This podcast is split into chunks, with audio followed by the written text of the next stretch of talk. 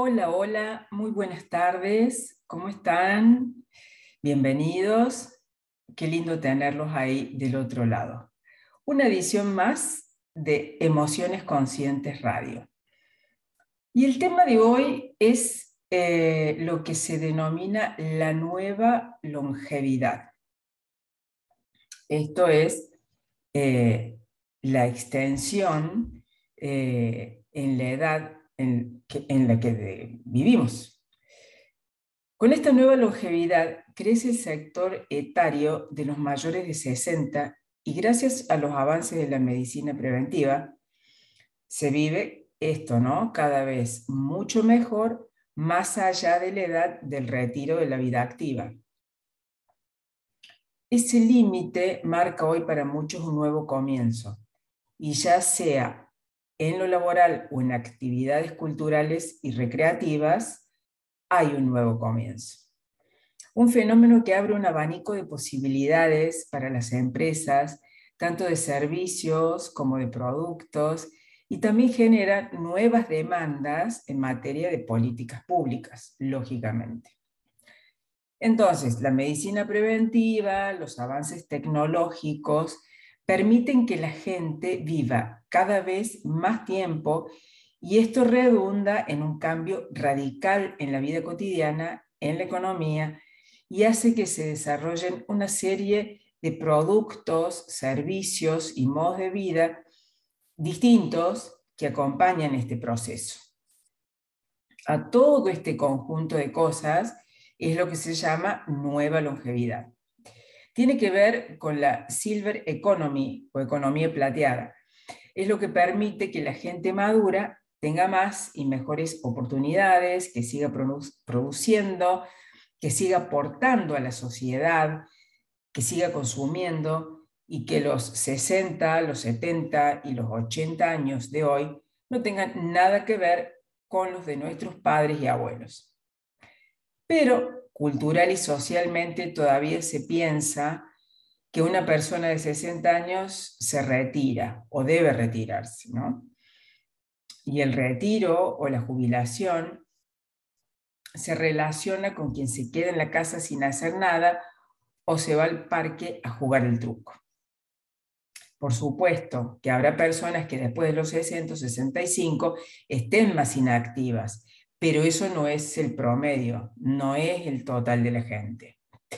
Hay mucha gente que está en los 50, en los 60, también en los 70 tempranos, que tiene muchísimo potencial, mucho para compartir y para dar, y el mundo laboral parece ignorarlo.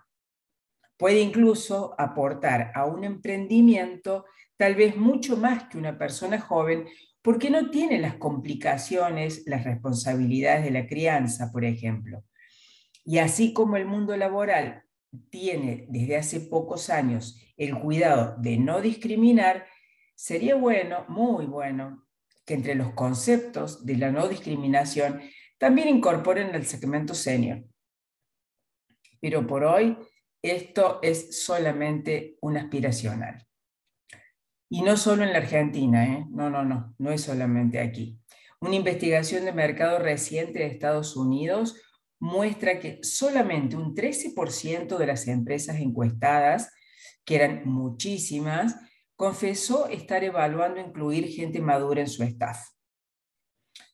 Pero esto va más allá del concepto de empleo tradicional, porque como vamos a ser cada vez más y vamos a vivir cada vez más tiempo, en breve, y creo que ya lo debe estar siendo, van a ser muchos más los que reciben aportes del Estado que los que aportan al Estado. Entonces, es bueno poder seguir trabajando y fomentando la necesidad de colaborar con la sociedad profesional eh, eh, y laboralmente desde las habilidades de cada uno, favoreciendo también los emprendimientos individuales y la confianza de la gente madura en que puede seguir aportando a la sociedad para crear un círculo virtuoso. Pero por supuesto que hay prejuicios y tendencia a la descalificación. La discriminación por edad se llama edadismo Y eso tiene que ver también con un culto excesivo de la juventud, de la juventud eterna, que está muy arraigado en algunas sociedades. Y hablando particularmente de la nuestra, es realmente una dictadura, entre comillas, ¿no? Esta nueva longevidad o nueva tercera edad es un fenómeno creciente y que se puede ver en todos los ámbitos. En las universidades también, por ejemplo. Se ve gente que inicia una carrera en sus 50, 60 o incluso más años, iniciando una carrera o, bueno, simplemente se da el gusto de estudiar de nuevo.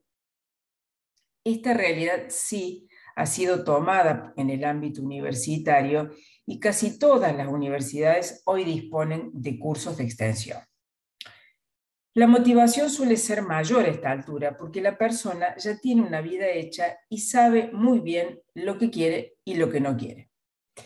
En definitiva, personas mayores de 60 años que aún tienen mucho para dar a la sociedad en la que viven, pero por cuestiones culturales no lo pueden hacer. Y así el mayor riesgo que tienen es la soledad, porque se quedan sin círculos de pertenencia.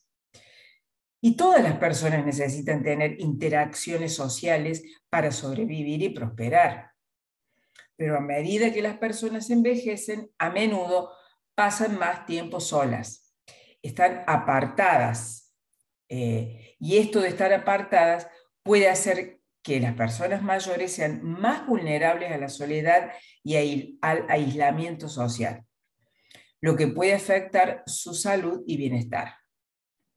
Hay estudios en ese sentido que muestran que la soledad y el aislamiento social están asociados con mayores riesgos de tener problemas de salud, como enfermedades cardíacas, depresión y deterioro cognitivo.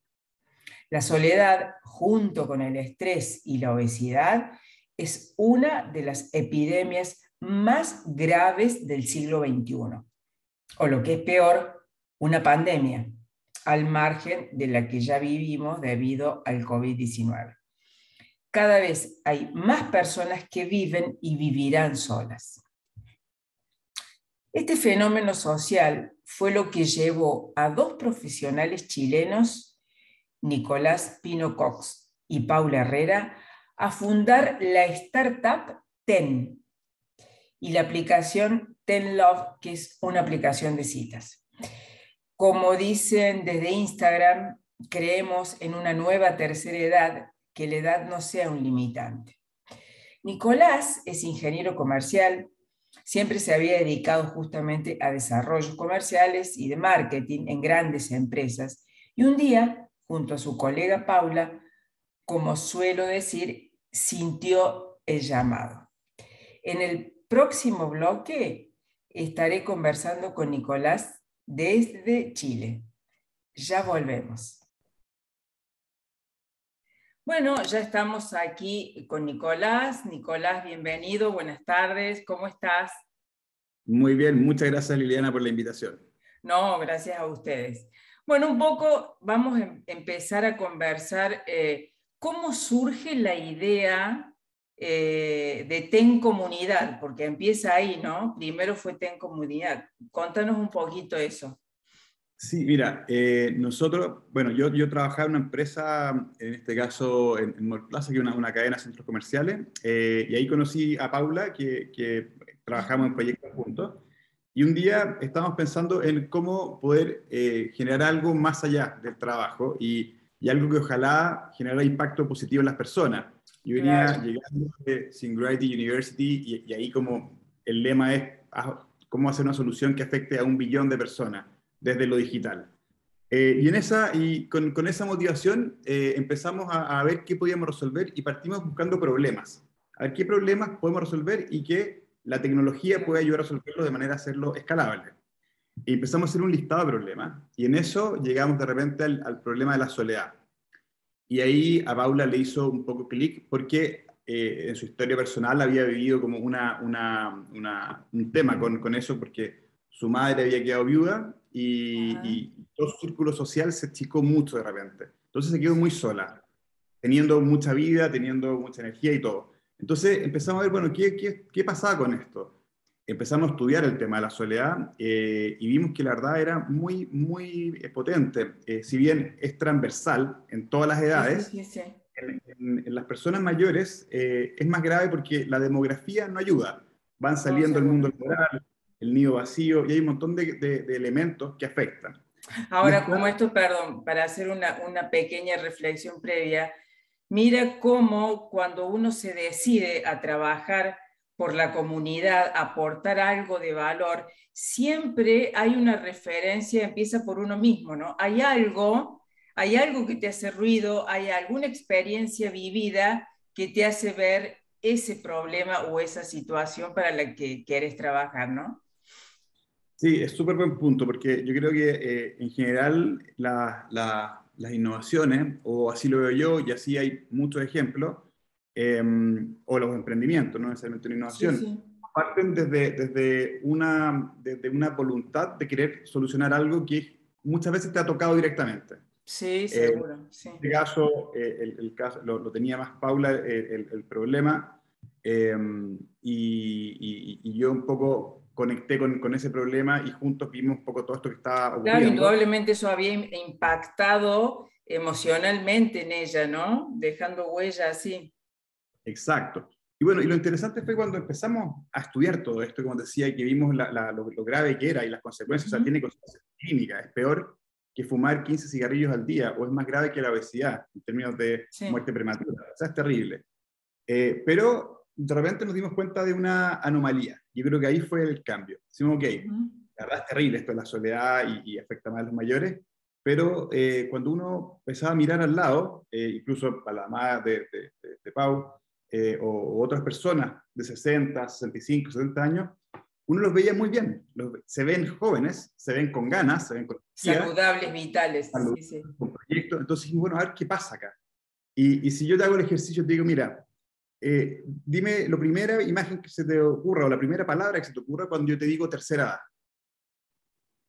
Probablemente es viejo, anciano, la, imagen del bastón. El bastoncito, sí, los anteojos, el pelito blanco, sí. Exacto, y, y, el problema es que es un estereotipo que viene de muchos años atrás. Cuando Está en el inconsciente colectivo ese estereotipo, claro que sí, sí, sí. Hay, una imagen muy buena eh, que, que, anda dando vuelta por internet que muestra en el fondo una imagen de, este programa de televisión que se llamaba Los Años Dorados, que era una señora viejita, y muestran al lado eh, uno de Sex and the City, con las cuatro protagonistas. Ambas representaban mujeres de 50 años, en tiempos distintos pero las años de edad eran, eh, mujeres de 50 años y la verdad que parecen abuelitas.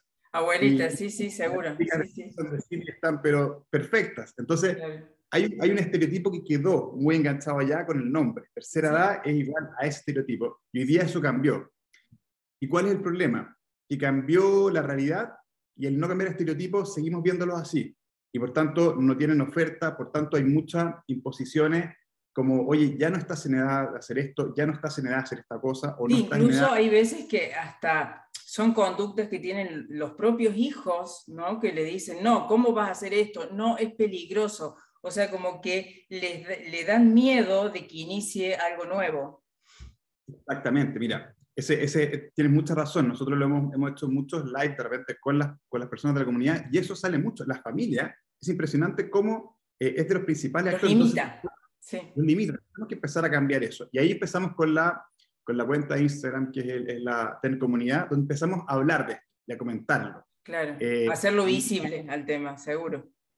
Y cambiarle, y, definitivamente cambiar el estereotipo. O sea, empezar a decir, oye, no, si tú puedes, estás en la edad perfecta, te puedes enamorar de nuevo, puedes empezar un proyecto, puedes hacer ejercicio, te puedes vestir. Hay, hay, una, hay una chica eh, argentina también de Buenos Aires, que es la Rox, eh, que, bueno, tiene, la Rox creo que tiene 52 años, si no me equivoco, estupenda, hace ejercicio, trabaja en una empresa automotriz, tiene el pelo azul, al otro día eh, verde, llena de tatuajes, pero ella es maravillosa y ella asesora también en moda.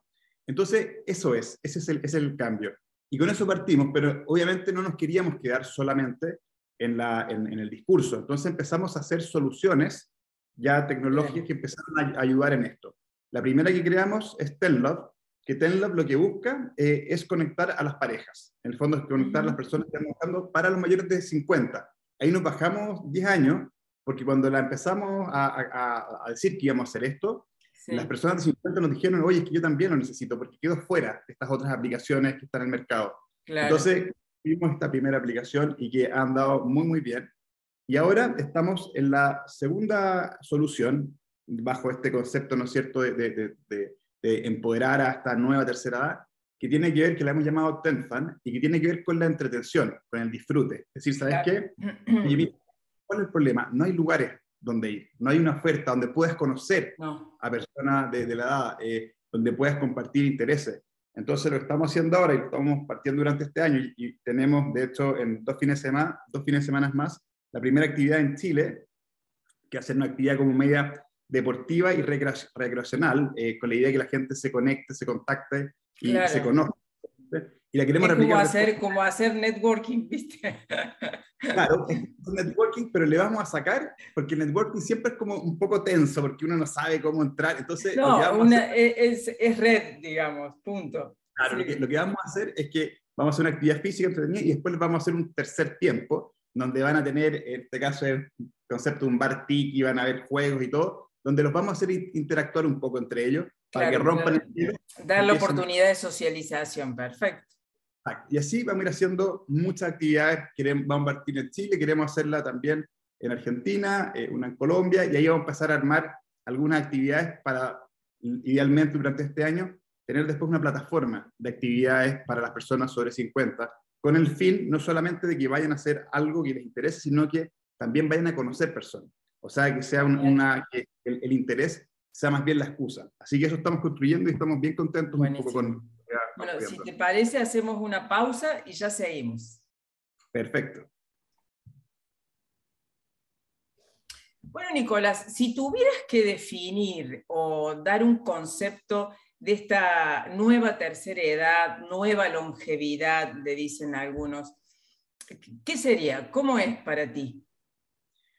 Mira, es, eh, primero que nada, es una, es una, una eh, esta nueva edad, en el fondo, eh, están muy empoderados, están, están muy claros de lo que quieren y de lo que no, están desenvueltos, están un poco resignados, sí, y por eso es importante empezar a, a, tirar puentes, empezar en el fondo a, a conectarlos, pero están con muchas ganas y están muy abiertos. A mí, a mí me sorprende un poco eso, porque si bien quizás a todos nos tocó eh, patrones de educación un poco más estrictos, por ejemplo, nosotros hemos visto bastantes lives hablando de sexualidad. Eh, nuestra generación y para atrás, eh, la educación sexual era realmente mala o, poca.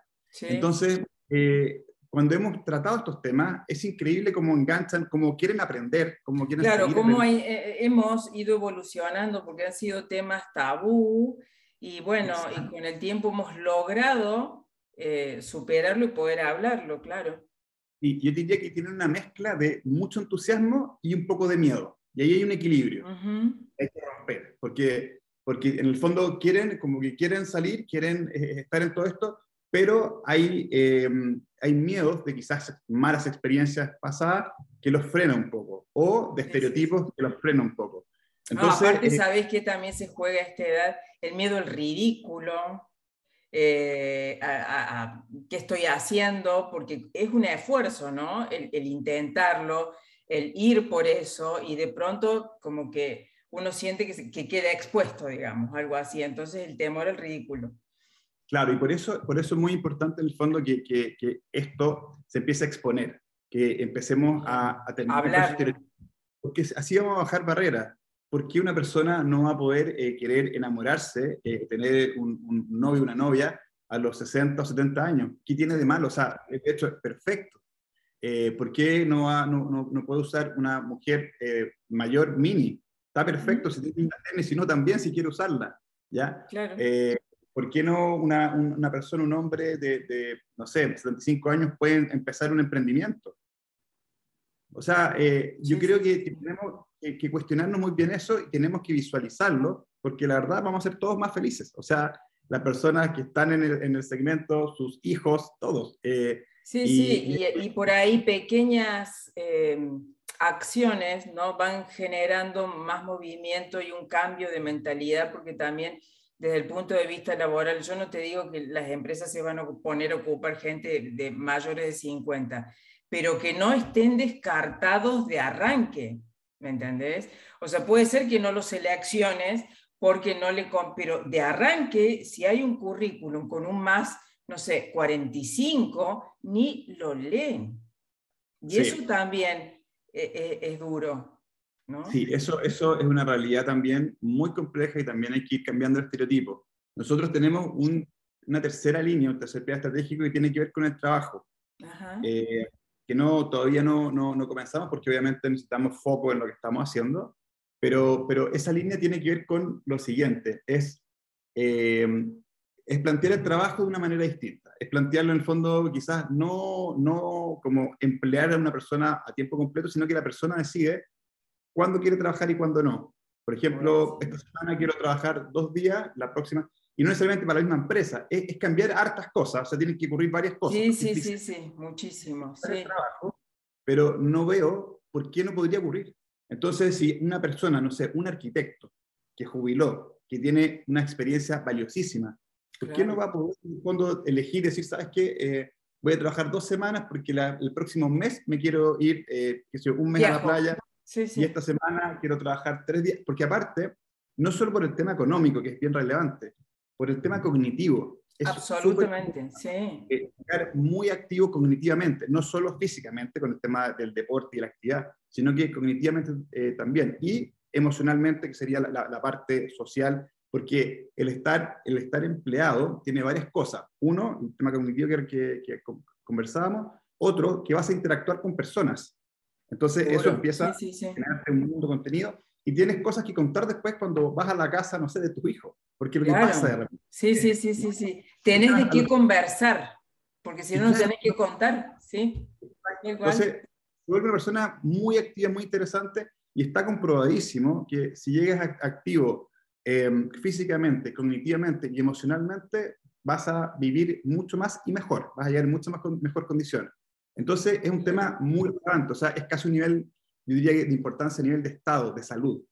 Entonces, sí, totalmente, y es multifacético, o sea, es, entran a jugar muchas disciplinas eh, que hacen a la salud, que la salud no es solamente física, como tú lo dices, sino es tan amplio hoy por hoy el concepto de salud, que bueno, que es así, tenemos un montón de, de enfoques distintos, sí, sí, es así.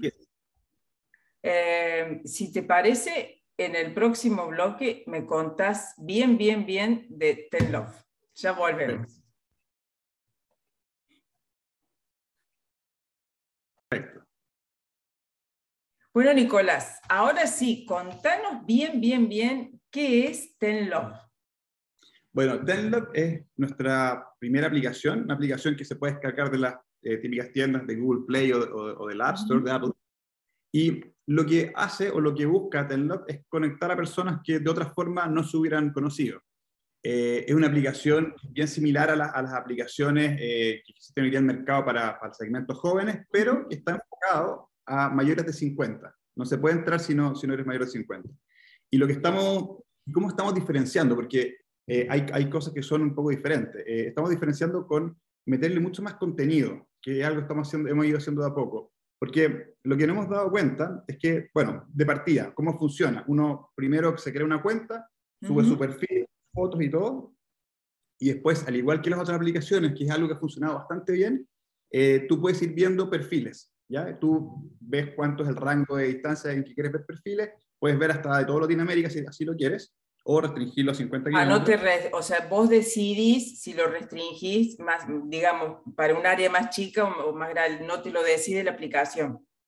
No, claro, la aplicación viene con un filtro y tú lo mueves para ver el fondo, el rango de y vas viendo perfiles y funciona con la lógica del doble like. O sea, si yo, a mí me gusta alguien, le doy like, y si esa persona, cuando yo le aparezco como perfil, también me da un like, se hace el match. El match. Y ahí se abre una conversación y las personas ya pueden conversar en un chat.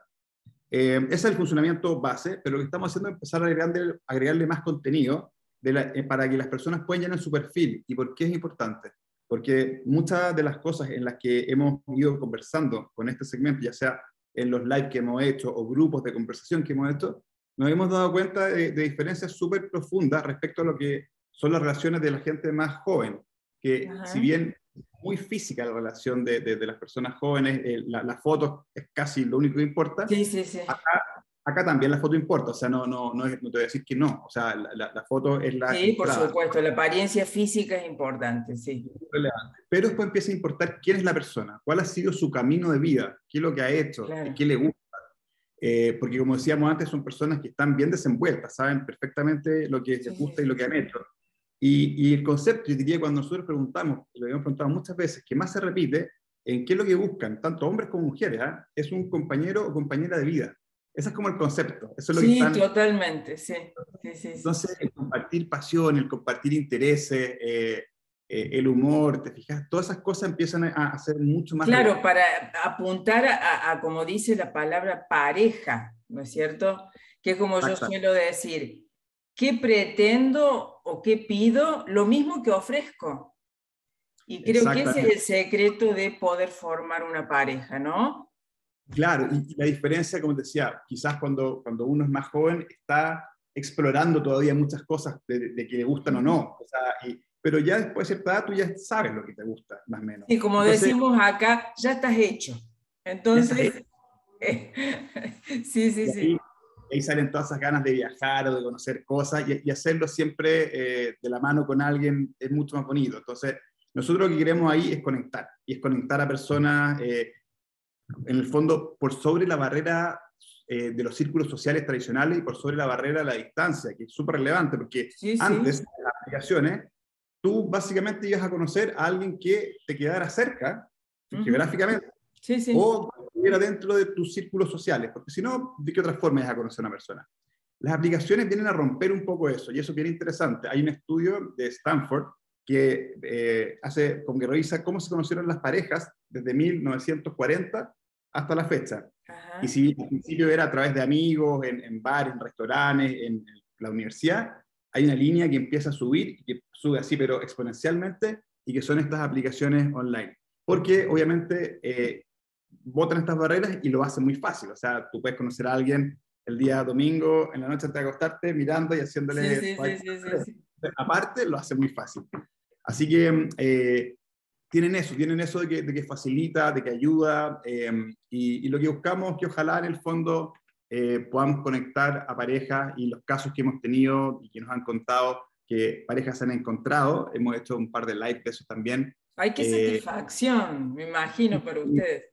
Es increíble, es increíble. Lo hemos comentado muchas veces porque yo he trabajado en, en varias empresas eh, del sector financiero, del sector retail, pero cuando uno logra el objetivo, está bien, es el objetivo de la empresa. Pero en este caso, cuando nosotros hacemos bien nuestro trabajo, las personas se enamoran y les puede cambiar la vida. Entonces, sí, sí, sí. y es una sensación de plenitud para ustedes que no tiene precio, obvio. Y contame cómo han vivido, cuál es eh, el, porque algún comentario o alguna reflexión o algo les debe haber eh, sugerido, esto que pasó del famoso estafador de Tinder, este riesgo, ¿no? Que hay esta cosa de también de ir tras el príncipe azul, porque como siempre hay dos partes involucradas, ¿no? nos fijemos solamente en una, ¿no? Eh, el príncipe azul, que como yo digo, no es solamente azul, tiene que ser príncipe. Sí, mira, es súper relevante eso. Y, cuando, y cuando las tecnologías empiezan a ser mainstream, en este caso las aplicaciones CITA, empiezan a salir todos estas, estos, estos lados B. Em, y, creo que es súper importante que también eso se, se socialice, porque al igual que en cualquier parte, hay que tener cuidado cuando uno conoce a alguien. O sea, si yo voy a una discoteca. Seguro y saco a bailar a alguien, eh, no sé quién es. Entonces hay que tener los mismos cuidados. Y acá nosotros siempre recomendamos que primero, una vez que uno hace un match, siga hablando, pero eh, en la aplicación, que no comparta teléfono. Claro, que no comparta datos personales, exacto. Y, en el fondo vaya tanteando. Y después, si ya hay más confianza y se genera la primera cita, ojalá en un lugar público, ¿ya? Y avisarle yo a, a algún contacto dónde va a estar pero son las cosas mínimas que uno haría, la verdad, en la vida real. Con un poquito de sentido común, porque uno por ahí lee en las noticias que fue la primera cita y que ella accedió a ir al departamento de él la primera vez, primera cita. No, claro. Eso, eso es, un, es, un, comportamiento de riesgo y que sería igual que si tú conoces a una discoteca y te, quieres, te vas esa misma noche al departamento. Lo puedes hacer, pero asumes un riesgo tremendo. Lo que sí podemos hacer tecnológicamente hablando es que podemos poner ciertos filtros. Entonces nosotros hoy día, por ejemplo, usamos filtros de reconocimiento de imagen. Eh, vamos más adelante a poner algunos filtros de reconocimiento de identidad. Eh, vamos a ir haciendo varias cosas en el fondo para tratar de evitar desde la tecnología lo más posible. Pero Al menos como para minimizar el riesgo, lo que no significa que no suceda, porque bueno, siempre hay situaciones o hay otra tecnología así eh, a nivel de delincuencia que uno ni sabe que existe. Exacto, y ahí es donde después luego prima el sentido común. O sea, eh, si, no estás, si hay alguien que no conoces y de repente te pide dinero, o sea, por supuesto que no. Si debía juntarse en su casa, por supuesto que no la primera vez. Y así. Y, teniendo el sentido común en el fondo necesario, eh, esto se vuelve algo, algo súper em, súper bueno. Mira, yo siempre, siempre me gusta hacer esta analogía. Eh, y, uno la habla a Daniel cuando dice hay que estar pegado a los teléfonos es súper dañino para los niños y para los grandes y para todos. Es verdad, pero la tecnología en general es una herramienta. Y, en el fondo la herramienta es como un martillo. O sea, un martillo te puede servir para construir una casa o puede ser un arma. Exactamente, o para destruir algo o, hacer un arma, exactamente. Sí, sí, como, Como, la, como, utiliza. Y en esto, eh, lo único que, que, es relevante nomás es que tú tengas después la precaución que tendrías en cualquier parte cuando conoces a una persona. Que vas de a poco y vas... claro, lo mínimo, lo mínimo, ¿no? Ser prudente digamos, porque hasta, y un poquito observador, porque yo eh, eh, veía el otro día, hice un programa con el tema este de, las aplicaciones y de las deep, deep fakes, o sea, esa, lo que se hace con inteligencia artificial, que tú crees que estás viendo una persona porque se mueve, habla, y no, es inteligencia artificial, o sea, es tremendo. Pero y esta persona decía que ella notaba, le veía algo raro, como que lo veía medio congelado, bueno, entonces, alerta, o sea, hay que, hay que estar un poquito más atento también, ¿no? Exacto, hay que tener un doble cuidado. Sí, sí, sí. Bueno, Nicolás, me encantó poder conversar contigo, me encantó esta actividad que, que hacen, todo lo que están aportando. Eh, me encantó que sea ese, ¿no? El, el, foco, la soledad, que así empezó atacar la soledad y contribuir al mundo con, este, con eso. Así que ojalá puedan extenderse para aquí, para Argentina. Eh, así los tenemos por aquí. Tenemos este, todo lo que están ofreciendo en este momento. Mira, hoy día la aplicación Tenlog está en toda Latinoamérica, así que ah, eh, tenemos muchos usuarios de Argentina. Y con Tenfan, con la actividad física, la idea es eh, ir haciendo ya algunas en Argentina también, como nuestros primeros pilotos, para después también establecernos allá. Así que de todas maneras vamos a llegar. Bueno, genial, acá los esperamos. Un placer, muchísimas gracias y que continúen los éxitos. Muchas gracias Liliana por la invitación. Ya volvemos. Claramente, este tema de la nueva longevidad es todo un desafío para los gobiernos, para todos los integrantes del tejido social, en definitiva, para todos los estamentos de la sociedad. Vamos acuñando, vamos creando una nueva cultura. Si bien hay muchos prejuicios, como por ejemplo el tema del manejo de la tecnología por parte de los adultos, no es menos cierto también que actualmente las redes sociales se convirtieron en un medio de comunicación para muchos y en un centro de contenidos multimedia también para los adultos. Por eso son parte importante de esa comunidad en Internet. Es como la contrapartida, ¿no? Es tanta la influencia que han tenido ellos que los adultos mayores ya tienen su propio nombre. Se les conoce como la generación baby, baby boomer y muchos de ellos hoy son influenciadores y tienen sus propios espacios para enseñar en Instagram, Facebook, YouTube y WhatsApp. Se llama baby boomers a las personas nacidas entre 1946 y 1964. o en otras palabras, las personas que nacieron después de la Segunda Guerra Mundial. Para muchas marcas, los baby boomers no representan una tasa atractiva en el mercado digital, pero son un poder considerable de compra y una gran lealtad.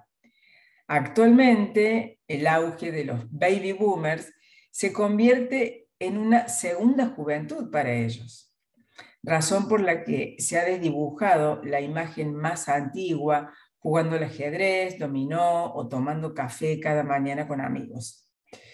Cada vez se renuevan sus actividades, están siempre buscando nuevas aventuras, planes para viajar, acceder a videojuegos con sus nietos o como parte del mundo digital, ¿eh? incluirse más en las redes sociales.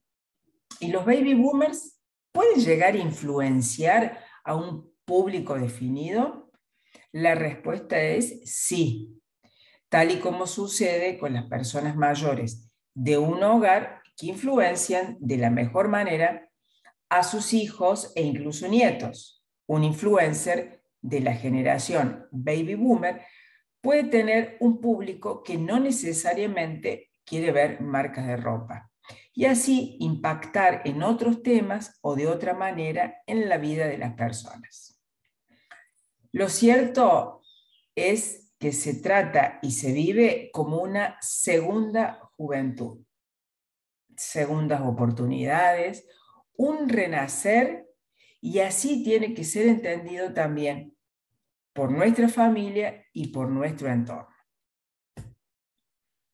Bueno, gente, hasta aquí nuestro programa de hoy. Espero que lo hayan disfrutado.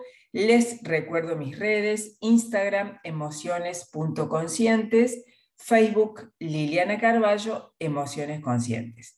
Muchas gracias por estar del otro lado. Nos volvemos a encontrar el próximo lunes a las 19 horas. Estás en RSS Radio, escucha, escucha cosas buenas. Chau, chau.